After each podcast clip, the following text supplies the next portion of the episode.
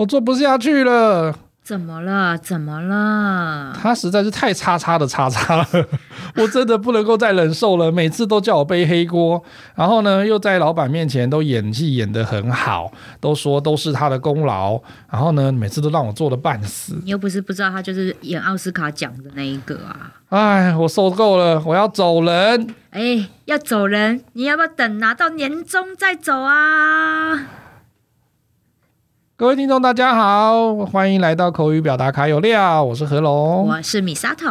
年底快要到了哈。你有没有又开始出现心痒痒、心猿意马的时候来了呢？我一直都骑驴找马，我一直都骑驴找马，应该很多人都这么觉得吧？你的老板要听到他这，他觉得你你你觉得现在那个工作是驴子的时候，他会把你当马一样找我跟你讲。原来是这样，这句成语新解是这样。是是是是是是是。可是呢，也快要到领年终的时候了嘛，哈！你看那个周年庆完了之后，就是准备领年终过年了嘛。对啊，因为这样才可以交卡费啊！哦，真的吗？分期刚好分三期，刚好到那时候就对啊，是是是是。所以呢，有很多的朋友哈，在现在这个时刻哈，他就在想说，哎。你年终之前跳槽呢，是不是一个换工作的好时机呢？哈，好像一直都是这样哎、欸。对啊，我周遭的朋友很多都这样啊，就觉得说再走啊，对啊，工作这么久了，被压榨那么久，奴役这么久，不领这一笔走，亏很大哎、欸。呃，不过你在在离职之前要先算好一下，劳基法里面有所谓的预告期嘛，离职的预告期。如果你今天已经任职超过那个三五年以上的话，那他可能就要一一个月嘛，对不对？个月，所以呢，那这个时候，那我们就算一算嘛，哈，什么时候领年终，然后往前推一个月，然后你就要在那个之前，哈，就要准备那个哈辞呈就要弄好。所以我跟你讲，丢出去。我跟你讲，这个算起来好复杂，你知道这这是太难算了，所以我直接入袋为安，领完年终，马上看到薪资条跟那个存折上面有那个数字之后，我隔天马上就送离职单，这样是最安全的。啊，然后过年就有两个礼拜嘛，对不对？然后就过去的两个礼拜，这招够狠。对，然后还可以休那个过年年假，哎，搞不好我还可以有一些那个特休还可以休，哎，是啊，没有错。所以今天我们这一集要来谈一谈，之前我们谈说，哎，我们要提离职的时候要怎么讲话嘛？嗯、那这一集我们要来谈谈，就是说，你真的确定要走吗？离职之前哈，事实上不是这么容易。就像米沙豆刚刚讲，就是说，我就想好，就是只要日期到的，我就老娘就不干了，这样子哈，没有。不管你对他这个公司到底还有没有眷恋哈，还有满不满意，拿到年终是一个大多数的上班族的想法哈。嗯。可是呢，我们也要考量到一件事情，就是你离职之后，总会有生活费的需求吧？总不可能那年终大概顶多如果领领三五个月的话，你还可以撑个半年左右，对不对？可是有些人年终不是领那么多的时候，那他又离职。然后呢，离职潮哈，在那个过年前夕前后大概都会出现。可是你有把握在现在疫情的期间呢，离职之后哈，马上可以那个无缝接轨，找到你的马吗？真的，我觉得这个是我们今天想要做这集节目跟大家分享的，就是离职前一定要审慎评估，尤其是在现在这个状况。没有错，其实最简单的一个可以先从刚刚讲的日期哈，就是劳基法规定的预告期开始算起。你要怎么样拿完年终之后再离职？因为那个是对你的权益哈、嗯、最有保障的方式。因为你真的是需要钱嘛哈，不然谁要来工作啊？我我也不是来做心酸的哈。啊、再来呢，第二个是说你要为你后面的那个职涯的规划要思考一下，嗯、就说你现在离职的时候呢，你到新的环境、新的公司，是不是还能够保有原本的职位或者是薪薪资待遇？啊、这个也要思考一下，因为有些人越跳越低哦，这样。哎哎，对，这个很重要。所以我觉得我们从两个方向来谈这件事情，嗯、就是你为什么会想要离职？对，我觉得这个很重要，就是你到底对现在这个工作有什么不满？那我觉得从两个方向来评估，到底有时候冷静一下，就像我们之前有提过，不要被旁边的同事怂恿的说一起提离职，千万不要做这种傻事。没错，对，或者是说像刚刚节目刚开头的这个情境哈，你为了某一个人哈。然后觉得说对你不平、不公、不义，然后你就决定要离职。这就是第一个。这个其实也是一个冲动，因为人事的那个更迭还是会出现哈，所以其实不不需要因人设事说，哎，真的他这样子我就要走人哈。对，除非的话，我觉得我觉得有一个停损点呐，因为有一些的是精神的折磨，如果他已经到那个精神层面或者是生理层面，他已经是健康出出现亮红灯的时候，我觉得这个还是可以考虑了哈。对，除非是那个状况，否则的话。如果你因为说，哎，可能同事不睦，然后呢，主管不英明，好，或者是待人不公，你就会觉得说，那我要走人的时候，事实上。哪一个？我觉得 我要讲一句话：哪一个待人英明，哪一个处事有功，哪一个不同事不会排挤你？这个东西到每一家，其实上不会说都一样，但是多多少少都还是有他要面临的一个困境跟他的那个议题。所以你如果与其这样子哈，就是碰到，然后就是啊，老子散人哈，反正预告期啊，比如越那个工作时间越短，预告期越短嘛，对不对？啊，反正我就搞不好我就在那个，就像米沙头刚刚讲，我在过年前就丢哈。然后我预我的个预告期搞不好只需要一个礼拜，所以我连过完年之后我都不会见到你这样子。对，这就是第一个要评估的点。你离开这个工作是因为人吗？嗯，我跟你讲，到哪里都有讨人厌的人，好不好？没错。哪一间公司？哎，你要这样想。全台湾的上班族都在抱怨他们老板，所以你换到他们公司，他们老板会比较好吗？对呀、啊，也不会啊，不会啊。所以我觉得，如果你真的只是因为讨厌这个人而换工作，我觉得这个要的确是要稍微踩一下刹车。没有错。本人我，你知道我在有一间公司待了快七年，嗯，你知道我换了四个人资经理。哇塞！四个，我经历过四个人之经理。我跟你讲，有的时候哈，有些人自作孽就是不可活。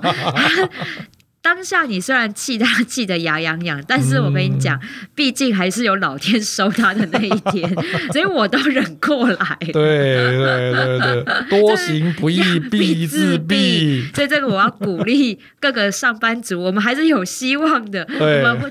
比气长不比气粗，总会等到那一天他被老天爷收的那一天。不是不报，只是时候未到。我告诉你，所以如果真的只是因为人，然后你离职，我觉得。然后，但是这家公司其实是前景很好，你的工作也很有前途，其实也都有晋升的机会。就是那个人讨厌，对，我觉得不要因为这样而放弃。没有错，其实有很多朋友哈，往往就是说觉得啊，没有很，他觉得很严重的问题，可是事实上搞不好就是一个磨练的方向哈。可是这个如果没有真的像我们刚刚讲严重到说影响生理心理的部分的话哈，或者是影响到你的生活的时候，其实真的没有急着离开的必要哈。顶多就是工作有一点累。对，有点无趣，然后心有点累，对，主管难相处，同事难相处，然后呢，业务你已经每天做的都是 routine 哈，都是例行公事，一直都是做一样的事情，薪水也一直都不涨哈，然后呢，你就想说，哎，我多撑几个月，撑到年终奖金出来的时候再走人哈，哦，那就第二个层面了，那就是第二个方向，嗯，就是这工作到底有没有发展性？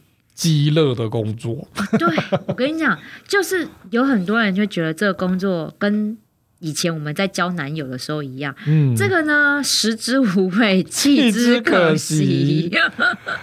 对，但是 觉得在节目在收收听的那个听众里面，如果想说，原来我是米沙头的基乐，不会，他不是，他不会听。OK，好，所以，所以我应该这样想，应该这样讲。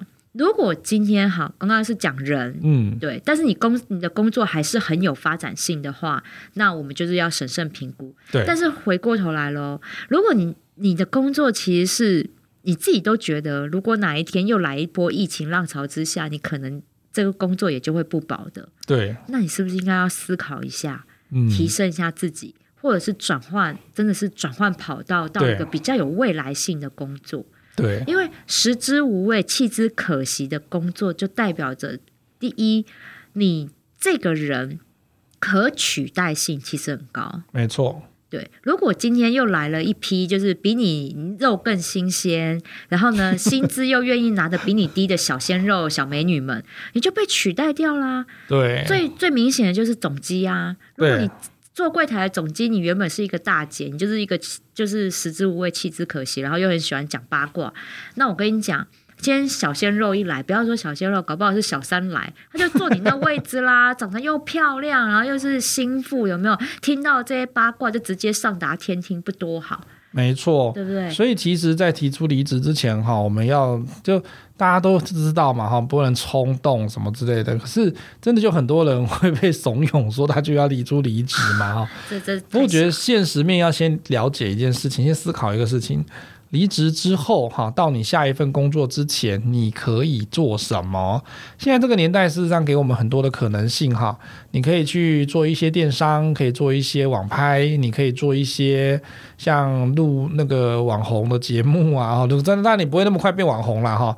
可是你可以上去那个直播卖东西啊，去批货。都还没有变网红。对对对对对，就你可以要去评估一下，就是说从你有收没收入开始，一直到下一份收入中间，如果你是有那个年终奖金的，或者是你有储蓄的，你可以帮助你在这一段求职的时间不会这么一直觉得说手头很紧，手头很紧，然后心里又不踏实，然后又急着一定要有收入，这个时候你就会肉来了就吃，你知道吗？就会变成说你就什么工作不管了，反正我就先有钱再想工作，这个时候其实会是个恶性循环哈，所以要先考虑说离职之后可以做什么，没有收入的时候你要怎么样去解决这件事情，在你提出辞职的决定的时候都要想过这件事情，再来。你找找找找工作的时候，还会有一个事情啊，就说啊，如果我找不到更好的工作，我一直一直努力下去，一直积乐下去怎么办？从 A 积乐到 B 积乐的工作，我跟你讲，如果是积乐就不要换了。我之前你知道我在百货业待那么久，我只待过一间公司，就是站柜，我只站一间公司。嗯、对，为什么？因为我觉得，如果你只是换品牌，嗯，换品牌站柜，一点意义都没有啊。对啊，就是你。基本上我就是只是水平移动，我并不是垂直移动。水平移动的意含义代表着你薪水真的就不会涨。从卖领带变卖锅子而已，就对。对啊，然后你爸就是从卖女装变换男装，然后呢，从一楼换到三楼。嗯、如果只是这样的水平移动，对我们的职涯规划来讲，其实一点帮助都没有，没有帮助，对，完全没有帮助。嗯，所以呢，我们要思考的是垂直移动。对，所以你知道我超多朋友很厉害哎、欸，嗯，他两三年换一次工作之后，只等越换越高。对。很强哎、欸，你知道有一个跟我一样，就是也是前线业务，就是百货业务出身的一个朋友，他从原本的就是跟我差不多，就是专员哈，资深专员，他马上就是换一份工作，就直接跳资深主任。对，然后呢，再跳上去，他直接当业务经理。嗯，他现在变成部门经理。哦，很厉害啊，很厉害。你知道这样他才花几年的时间，八年四连跳。哦，那很快耶，真的是很快，升升迁的很快，很快。所以你看哦，他一样都在百货零售业，对，一样都在百货零售业，但是这样啪啪啪，他的是垂直移动的。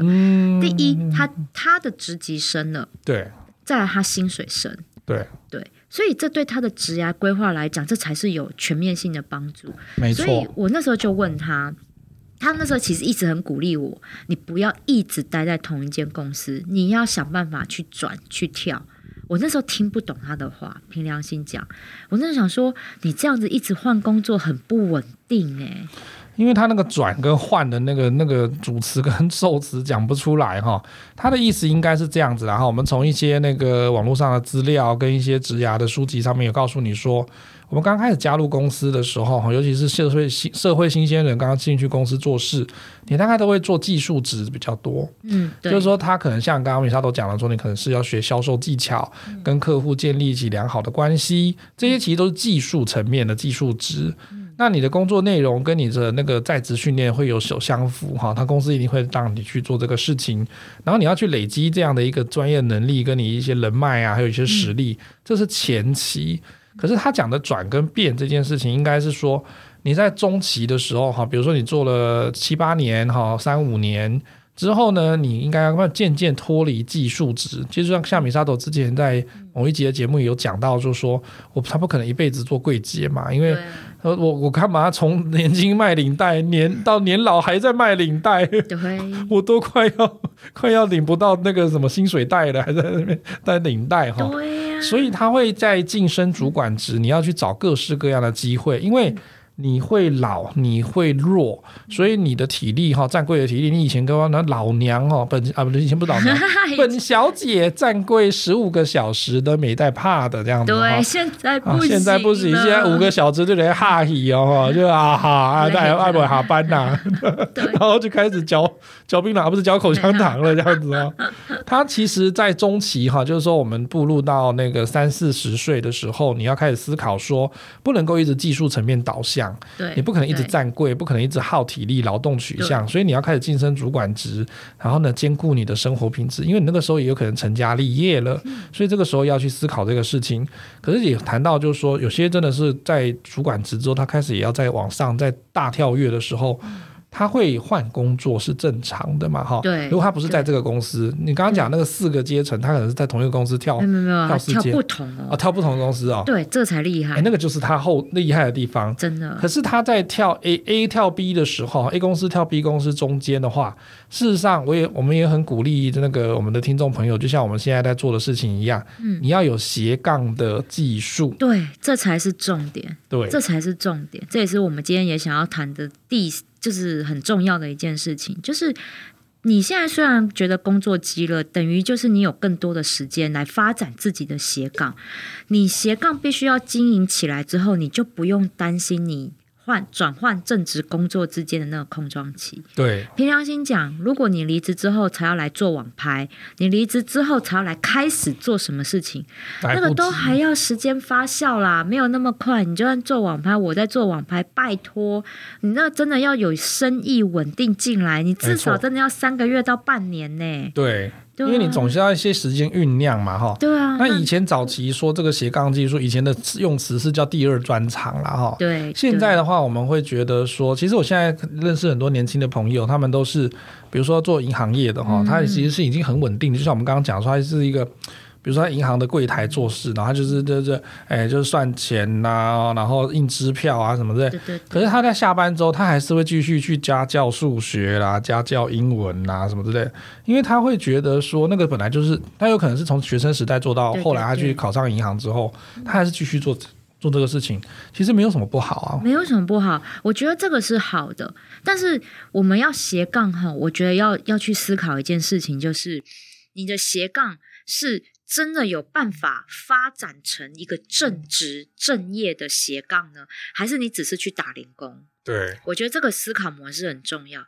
今天如果你下班之后只是去可能去呃做外送啊，好，或者是去打零工这一种的多一份兼职收入，嗯，那如果你真的离职之后，你要把这份兼职当正职啊，不是更累？对，搞不好还比你的原本的正职收入更低。对，那我觉得你要花这么多时间在这一份上面嘛，在这个兼职上面嘛，嗯，所以凭良心讲，我觉得我们在思考我要去发展斜杠，要做第二个第二份工作的时候，那第二份工作很重要的是，它将来有没有办法让我成为一个正职工作，而且不是不是要怎么讲，不会不容易被取代的一个正职工作，对。对，就像我们在前面几集有在谈传销业的时候，其实我们没有说传销业是没有评价它啦，哈，没有评价它是好还是不好。因为如果你以传销业做一个副业的话，也是一个选项。那如果你这样子的一个副业哈，到最后它可以收入可以支持你的生活的时候。事实上，你也是在为你后期的离职做一个准备接轨啦。对，因为如果你中你中真的不能够中间停太久，或者是完全没有收入嘛，哈，这样会让你心越来越慌。所以这个时候，我们都是要在设定这些目标啦，哈，要衡量这些情况，才能够厘清说我到底有没有条件离职。对，没错，对，而不是说今天就是啊。好了，好不容易忍到忍耐忍到领年终年终奖金了，我就是要赌这个爽快啊！离职单往他脸上丢啦，这样不是真的不是这样，因为离职前真的要做过非常多的评估。凭良心讲。我那时候要丢离子弹的时候，嗯，虽然是已经被气到，就是我真的觉得我要得忧郁症了，这样就是气到不行。但是我也是做过非常多的评估，然后算我的存款还可以活多久，然后呢，做过所有的评估之后，发现 OK，我还是有办法，就是我的斜杠。还有办法可以撑一下，嗯，然后呢，我再来，然后后面的所有规划我都全部规划出来了，好，那我就再来提离职。对，所以我其实非常认同米沙头刚刚讲的一句话哈，你绝对不能够等到你想要离职的时候才开始说我要做斜杠，我要做副业，他绝对不可能的啦哈，因为。呃，斜杠跟副业没有像我们想象的这种这么简单哈，好像就是说马上弄个五十万就去开一个摊子，或者是马上弄个一百万，然后就去弄一个咖啡厅，然后你就会觉得就说，那我应该就可以离职了。我跟你讲，那很恐怖。新闻报道还有这种跟爸妈借了五十一百万去弄一个摊子，还是弄一个咖啡厅，后来赔了两百多万，回来还不是一样要找想办法解决哈？不是，因为我真的觉得哈，那个，哎。你有那笔钱，那你还不如拿去买股票。就算你买股票创造被动式收入，它也不是马上就有鼓励给你，好不好？对啊，你，你就算要去研究什么当冲，那你也要先做功课啊，对不对？对对不是说他那个有些听众朋友就给误以为说，哦，他感觉好像开六合彩还是大家乐一样，报名牌就会中。报名牌通常都是被收割的那个割韭菜的那一群嘛，对不对？对啊。这很危险呐，哈！所以都是凡事，我跟你讲，凡事都要做功课，天下没有不劳而获的事情。没错。那有没有什么样子的？我们刚刚讲说，有些会冲动离职嘛？有没有哪一些原因？哈，有些因素发现就是这样子的状况的时候，其实我们不建议他离职呢？就是跟老板大吵一架，然后互相甩会议室门之后，然后就是准备着回公、嗯、回座位打那个。离职信，跟主管或同事不和的时候，大吵完很想要走人。对，大吵完之后，我个人觉得不要，先冷静一下。对，对，就是就是气到就是说，好啊，我就看啊，这个公司没有我，你们这专案怎么做得下去？我就给你们开天窗。对，我跟你讲，通常你真的离职之后，你就发现那专案也是好好的进行完啊。对啊，没有非你不可啊，没有非你不可啊。对啊，这种情况下我超反对，就是意气用事提离职。没错，以前我就有一个主管哈，他非常他对我很好啦，他就是讲话很直接，他就讲说，我跟你讲，何龙。这个地方没有你不会倒，不要把自己想的太重要哈。你走了之后，还是会有人来接这个位置的。对，张忠谋走了之后，台积电也没倒啊。对，我那主管不是逼我走了哈，我那主管是告诉我说，其实我们做事哈，要自己要了解自己的斤两在哪里。真的，不是说觉得说啊，我走了你们就怎么样了，不可能的事情啊哈。真的没，我我们要告诉你们现实面。对，我们在一家公司里面真的没有严重到没有我们会倒。对，不可能的事情。如果真的会倒。的话，这家公司也差不多了。也是一家族企业嘛，对对对，一人公司啊，三人三人，爸爸妈妈跟小孩，对对，所以的确没有小孩，有可能会倒。对对对，股东之一倒走了之后就是不行了嘛，对不对？还有另外一个原因就是说，有很多朋友都会觉得说，哦，我这种才能怎么会领这种薪水呢？哦，我这种应该是值三十万的，他怎么会给只给我三万五呢？然后他觉得薪资太少，他就说老子走人。这个我该怎么说好？这样 这样好吗？嗯，当初在应征这份工作的时候，你会不知道你用了三万五吗？对啊，然后继续做一做，就觉得说，哎，很奇怪哦，我我明明同样一个同样一个时间进来的人哦，那他做的那么烂，我做的这么好，奇怪，我怎么我们都我都怎么还没有加薪，还是跟他一样？哦，那的确，我觉得在这个如果是这种情况下，我觉得刚好这个是年末嘛，嗯、我们要做那个年度考核了，差不多，很多公司都是在这个时候准备要开始做年度考核，的确。在这个时候，可以适时的跟主管提出来，你想要调薪晋升的这一个想法跟意念。嗯对，因为如果你用我，而且千万不要用离职来胁迫主管做这件事情，这是一个情绪勒索，而且主管就会很开心的，就是答应你离职这件事情。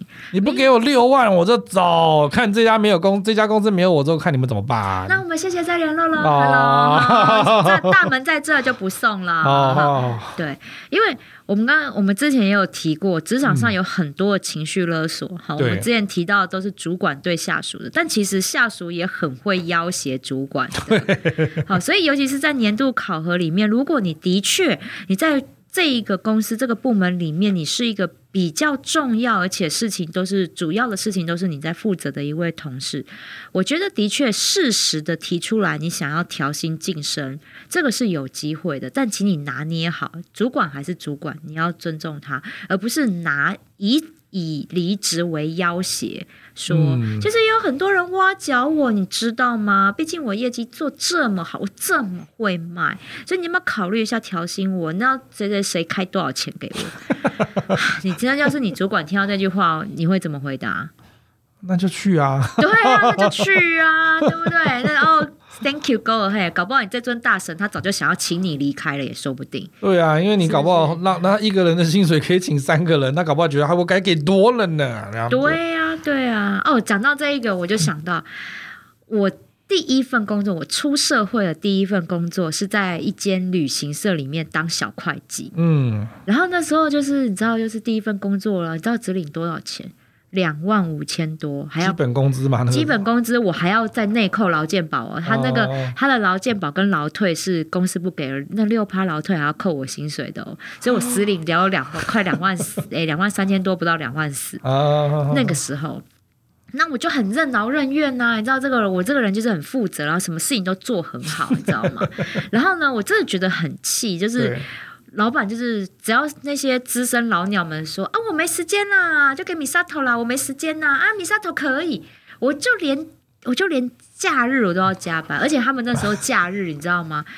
不是应该都周休二日？对啊，没有，他们是隔周休啊，所以我等于每个礼拜我只休一天，有时候礼拜天真的都还要进公司加班，嗯，然后呢？他们公司很赚钱，拜托我做会计，我当然知道公司赚不赚钱啊。对，你知道在公司非常赚钱的情况下，老板还说：“哦，今年真的要大家共体时间，我们很辛苦，所以我们就今年就不发年终奖金。”好惨哦！我跟你讲，他讲出这句话来的隔天，我真的就提离职。我真的就是火大到我觉得这个是已经违背了我。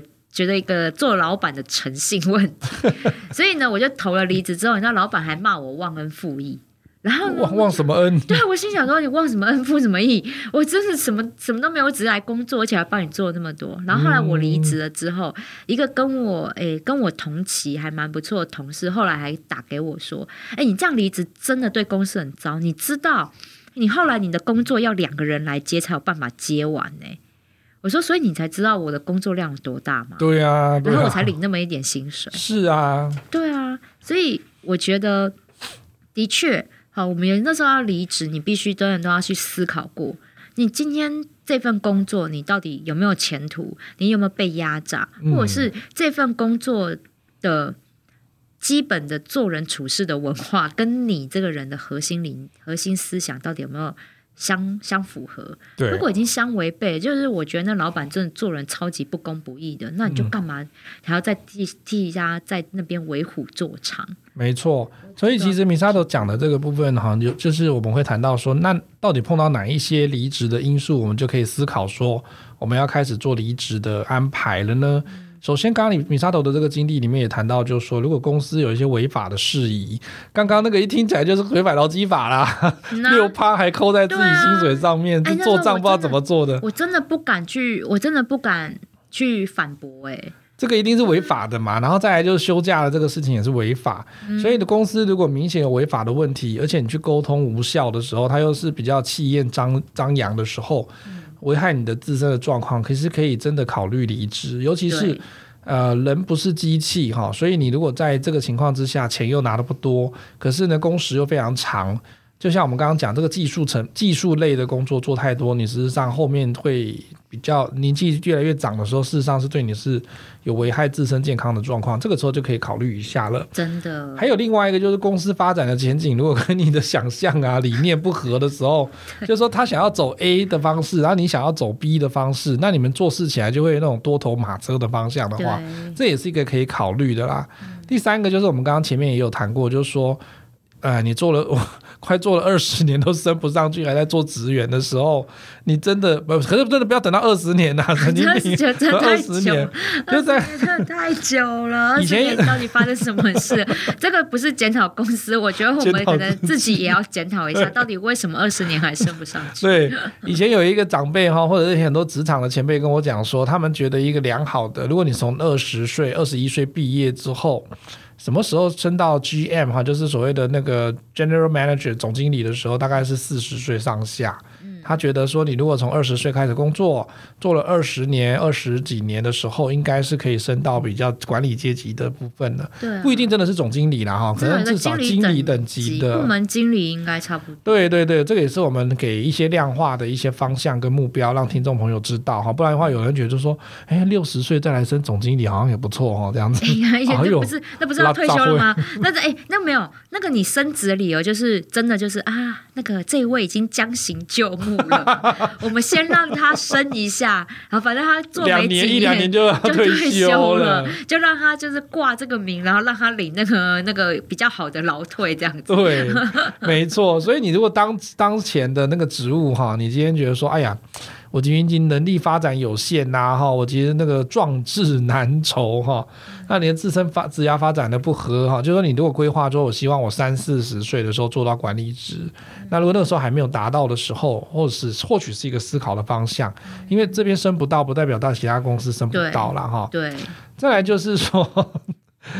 很好玩的是，有的老板哈看你就跟看妈妈或爸爸看儿子女儿一样，就是再怎么样大哈，比如说你已经到二三十岁、三四十岁哈，他会觉得就说你还是那个十几岁的小女孩、小男孩，就是他有一个既定印象啊，就觉得说你看起来对我来讲还是菜鸟，我还是看不起你的时候，你可能要思考一下，因为他就不是很重视啦哈。他有可能就是因为这样。也一直阻碍你自己升官，所以如果他主管是用这种心态在带你的时候，我觉得的确你适时的转换转换一家公司，就换到另外一间公司去去闯一下，应该说你去印证一下你自己的能力是不是真的很好。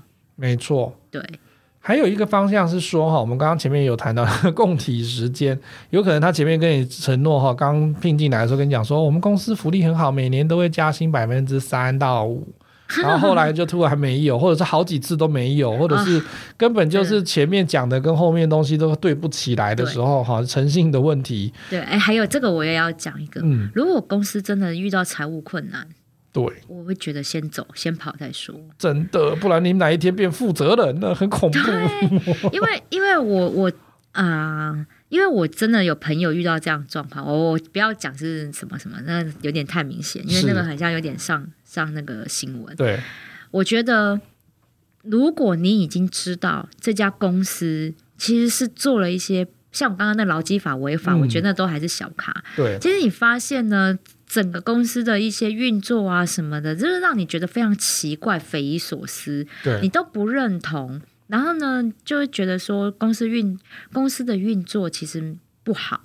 嗯，对，你比如说主管开会都是钱的问题呀、啊，什么什么之类的，已经有一些蛛丝马迹，觉得这家公司是营运状况很危险的。对，拜托你就跑。对，你就是趁这时候赶快换工作。对，如果他现在还发出年终奖金，你就拿，对，然后就走。对，甚至如果你真的觉得不行不行，搞不好连年年终奖金也都只是一个唬烂我们，搞不好连月薪都发不出来。我跟你讲，搞不好如果连年终奖金你都觉得那只是唬烂你的话的时候，嗯、不要眷恋这笔钱走，因为他们真的就被积欠了好几个月的薪水，嗯，拿不回来，做白工。对对。对所以这是一件非常夸张的事情啊！但是如果已经有这些迹象了，拜托你这个连年终都不要等，因为反正搞不好年终也是一场空，你就不如赶快先跑。现在先还领得到薪水就先走吧。对，要不然的话，其实你看哈，我们刚刚讲说，如果从那个各个各家人力银行和那个资料显示说，你从离职到你到下一份工作，有可能都是三个月。到五个月左右的那个时间的话，那如果你又被积欠三个月到五个月薪水，你看加起来快十个月，你这你跟你多你能够存款能留到十个月，我也觉得蛮厉害的。那 你也可以一年不要做事去环游世界一下就好了。没有，环游世界要花很多钱，而 多半都不会有这样的财力啦哈。多半我们都还是在前面哈，这些比较年轻的一辈，勉强还可以啦。但是如果超过三个月以上，其实都很辛苦。对，都很辛苦。另外一个就是我刚刚有也有提。提过就是说，如果你哈碰到的是，不管是主管哈，还是你的同事，那个情绪不稳定的，或者是很喜欢装疯卖傻的啦哈，恶意讨伐你的啦哈，或者是被职场霸被职场霸凌的啦哈，相处上面造成很严重的困扰，而且这个不是说只有严重的困扰而已，说最重要的是，如果他长期影响你的身心状况，什么意思呢？比如说，你每天开始哈下了班哈就回去就在想说他明天会怎么对付我，然后我就开始那个以前喜欢吃的那个铜锣烧哈，咬一口就吃不下去，甚至连胃口都没有。然后呢，那个体重哈或者是人的憔悴的程度急速下降。这个时候，然后甚至晚上睡不着。其实你只要有几个指标就可以知道，你不需要去验什么忧郁症，大概有几个，大概这话对吧？对。第一个，如果你自己的情绪也是时常的波动。啊，有时候突然看到米沙朵，就好久不见的朋友，然后看到他就米沙朵，调了我还我还在，我还在，哦、对，我在。好，我我真的有碰过我的同事哈，真的他有一些时候情绪不稳定，他可能真的是觉得压力太大的时候，他会在我们面前又哭又笑，那个时候真的就不好了。嗯、第二个是说，像刚刚讲的饮食的哈，你这个三餐或者是睡眠已经到影响了，睡不着，吃不好。然后体重急速下降，这个都有可能会得癌症呢。对，所以我觉得，当一份工作已经影响到你的身心健康的时候，因为通常会被这样压榨的，都是会是比较内向的人。嗯，我得说，像我们这一种，拜托，还没有开始压榨我，我们都开始就起兵反抗了吧？没有，我也是内向。你少来，你少来。所以我觉得我，我我得鼓励这一些比较内向的听友。嗯。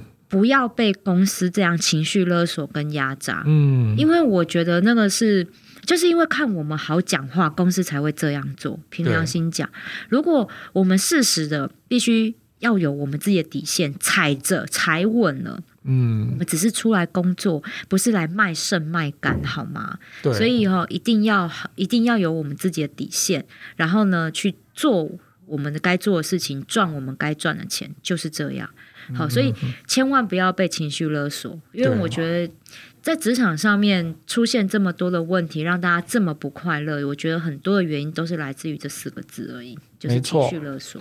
而且就如同哦，在我们现在节目尾声，我们要跟大家在呼吁的事情是说，如果你一旦真的决定要离职，而且你已经提出这个消息跟这个讯息已经传到同事、传到主管这边的时候，或者是你已经提出来的时候，啊、对。他一定会做一个动作，正常的主管啊，哈，他为了要有那个 让外界对他的风评跟名声要能够维护得好，他一定会，不管他是不是真的想要挽留你，他一定会提出挽留。对。可是我也碰过那种他，他觉得他极力挽留，可是我觉得我又看不出来啊。对对。他到处跟人家讲说，我有极力挽留何龙，哈，大家你要作证哈，我有挽留何龙。可是我记得，我要好像我听我那个朋友这样讲的时候，我要是回想起来。没有啊，他哪有挽留我？他只是跟我讲说，他开始跟我讲他的那个勾扎喜的够书，然后讲，然后他意思就说，可能就是觉得说啊，你年轻人还是要知知道长不长。我还回想起来，他大概要表达这个意思。可是我心想说，那你绕那么大一圈，你就直接跟我讲，因为我之前也有别的主管哈，我们在有一些事情的时候，我们也会提离职。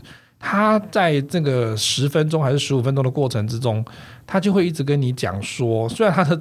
技巧也没有很好，可是他又一直跟你讲。我记得他那时候讲了快十二次的，就是说，请你留下来，然后口气大概就是这样，请你留下来，好不好？我觉得说我们可以再谈一谈，这样。那我就觉得说那。真的是可以思考思考谈一,一下，可是他那种绕好大一圈的，我真的觉得说你在到底在讲什么？哦，你那个真的还好，我觉得，哦、我觉得我遇到的那一个，我那时候提离职的时候，我真的觉得也让我傻眼，就是觉得对，我就跟他提离职，他说真的吗？嗯，你真的要提离职吗？我说对，你想过了吗？想清楚了吗？嗯，有，我也想过了。对，哦，那既然都想清楚了，那我就不慰留你了。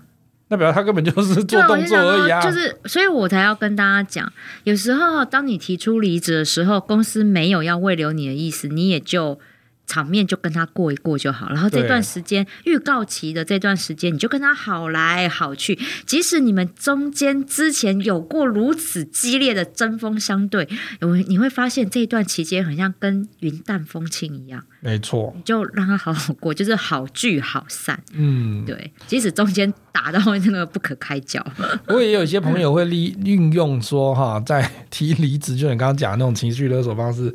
那这个时候，如果老板挽留你，然后就要说，好好好，你说要加薪，我加薪给你，或者是说你要 你要做什么条件，不一定升官，然后他不一定予取予求，嗯、但是如果愿意加薪或谈那个条件，然后都给你的时候，要不要留下？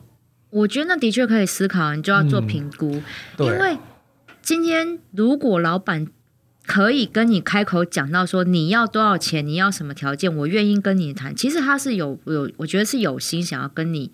就是好好谈，慰留你。不然的话，那不然就问他说：“真的吗，老板？你是认真的吗？”因为那你就谈谈看呐、啊。我觉得。可是我们前几集有一集讲话术的时候，你记不记得我讲过一句话？华人的那个职场世界都蛮口是心非。啊、那可是，在我的角度，真的、啊，我知道你会认真，所以可是，在我的角度是说。你如果今天要提这件事情，就跟你要提分手一样啊。如果你已经决定，或者是你已经想过很仔细了，就不要再回头了。啊、所以我会劝，如果在我的角度哈，听众朋友，你看你是想要就是朝 Misato 的方式，还是朝我的方式都可以，这是你的抉择哈。对，我的角度是说，只要我提了，我就不会选择再留下，因为。嗯如果我再留下的话，老板会觉得就是说，那你就是故意用这个方式来逼我嘛，他就会对你的信任大打折扣。啊、那你也会难防说他会不会这边加名声就暗贬啊？对，然后就会用另外的手段来去去做这样的一个处理，其实都很难说哈。那嗯。这个是要看，这个就是真的要看你跟你这个老板相处之间的那种感觉。对对，如果你们之间没有什么人人之间的沟通的问题的话，嗯，那他如果提出来，我会站在人性本善的角度。所以你还好没有碰到像像一些朋友哈，因为我这个部分就是有一些朋友或者是呃职场的前辈说的话，事实上。职场还是蛮显赫的啦，这大家都知道，所以还是哈，我们当然会觉得以人与人为善啦哈，然后呢，尽量都是以一个 integrity 哈，信诚信或信任的方向去做，可是真的还是要保护好自己啦，因为毕竟它不是温良恭俭让的地方啦。对，好。那之后呢？我们诶之后的啊，今天差不多了呢。啊、之后的节目，如果哈在离职之后，我们还是有一些事情可以做嘛。比如说你在离职准备的那一段时间，或者是还没有离职，但是已经心里面有有有准备好要离职的那个预告期的期间，你能够做什么呢？你要先去，你可以开始去了解一下你自己在市场上的行情，就你的薪资行情大概是多少。其实你可以去多方跟你的朋友或者是你的客户去打听。好，然后看你的定位会在哪里，因为你这样子才会对你未来在撰写你下一份工作的履历或者是自传的时候，哈，会有一个比较完整的准备。履历先写啦，对，要先写，还是早一点写，对，三不五时 update 一下。然后呢，你也很久没有进行面试哈，职场面试的一些沟通跟话术的话，这个时候也可以去做一点磨练啊，练习一个模拟。千万不要在所有东西都没准备的话，就意气用事，就说老娘老子不干了哈！真的，千万不要！我跟你讲，绝对不要意气用事的丢离职。没错，你就要我们就是要最后就跟我们听众朋友告诫哈，就是说我们还是要清楚你现实跟理想的落差。对，在你的理想职务或者是有一些呃你理想的产业哈。你要去他这个产业之前，你所具备的专长啦、技能或者是证照哈，这些东西如果或者是履历啦，你都还没有准备好的时候，基本上哈，你现在评估一下，就是说你是不是先留任一下，对，然后把这些哈。你需要补足欠缺的条件，因为你会锁定一个产业或锁定一个方向。对，等到补足它之后，再来做决定或者是提离职。嗯，然后再考虑上我们刚刚讲的，就是说你离职到求下一份职地职业中间，是不是有足够的存款或者是薪呃那个薪水。可以帮助你度过这一段的时间的生活，对，那才是最重要的，也才是一个完整的职涯规划。对，所以你知道离职前评估，真的不是就只有评估自己心情跟 Kimochi 送没送的问题。对，好，这就是一连串的考量，这也关系到职涯。所以为什么现在职涯规划这件事情是我们？口语表达卡有料一直很关心的议题，嗯，因为它是占了我们人生超过四十年的时间，没错。还有就是斜杠跟第二专场的部分嘛，所以真的。先斜杠好吗？你没事的时候就先斜杠，你才不会到了离职的时候才能到用时方恨少。对对对，而且我们讲过，这个年代提供你很多的机会，只要你有勇气，只要你有毅力，事实上你都可以在各个行业哈都能够出类拔萃的。真的，那我们今天节目就到这里喽。口语表达卡有料，我们下次聊，拜拜。拜拜。